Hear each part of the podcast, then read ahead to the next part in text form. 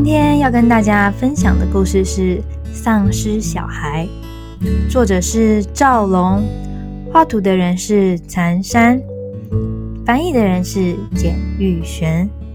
故事要开始喽！从前，从前，一个小男孩诞生在某座小村庄里。他是个皮肤苍白、眼睛圆滚滚的孩子。随着孩子逐渐长大，妈妈自然而然的明白了，这孩子没有丝毫情感，是个徒有食欲的丧尸。所以，妈妈避开村民的耳目，将孩子囚禁在地下室，每晚都从别人家偷家禽、家畜来给他吃，偷偷的抚养孩子。有时是鸡，有时是猪，有时是山羊。就这么过了数年。某天，村庄里瘟疫肆虐，剩下的家禽家畜全数死亡，村民也饱受原因不明的高烧折磨，接二连三的去世了。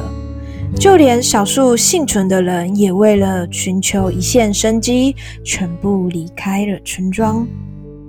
无法狠心抛下儿子离开的妈妈，见到孩子饿得哇哇大哭，于是砍下自己的一条腿，接着又砍下一只手臂，将四肢都奉献给孩子之后，只剩下了躯干。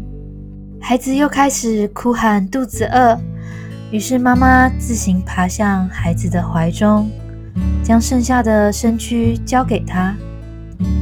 孩子用双臂紧紧搂住只剩下躯干的妈妈，第一次开口说话了：“